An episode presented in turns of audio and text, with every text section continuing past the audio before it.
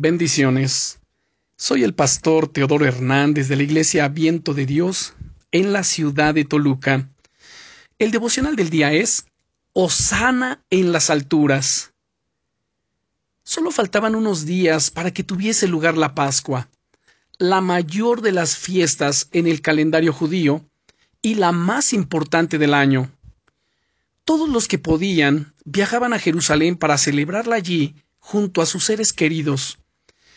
Estaban listos para celebrar cómo Dios había salvado al pueblo de Israel de la muerte y cómo les había libertado de la esclavitud de los egipcios unos mil quinientos años antes. Sin embargo, ninguno de ellos sabía lo que Dios estaba a punto de hacer. Iba a liberarles de nuevo, pero esta vez con una libertad total sobre el pecado y la muerte. El Señor Jesucristo se dirigía a Jerusalén montado en un asno y cuando estaba a punto de entrar en la ciudad, la multitud no pudo resistir los deseos de aclamarle.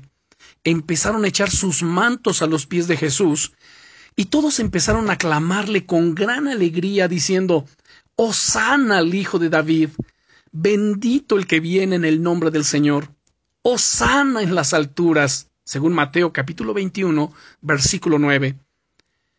La gloria del Señor inundó ese lugar por unos momentos, a tal punto que si la multitud no hubiese aclamado a Jesús, las piedras lo hubiesen hecho en su lugar, según Lucas capítulo 19 y versículo 40. Sin saberlo, la multitud estaba declarando la salvación de Dios que iba a venir a través de Jesús. Él era y es el Rey Salvador. Los reyes generalmente luchaban en caballos y sacrificaban en batalla la vida de su pueblo para conseguir la victoria.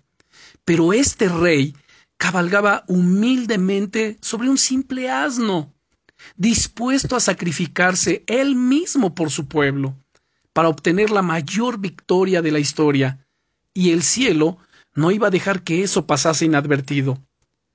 La multitud no sabía por qué aclamaba, pero tú y yo sí lo sabemos. Levanta tu voz conmigo en este día y dale gracias a Dios por venir a salvarte, por su amor tan increíble por ti.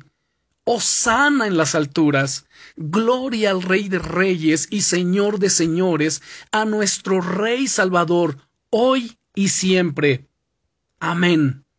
Bendiciones.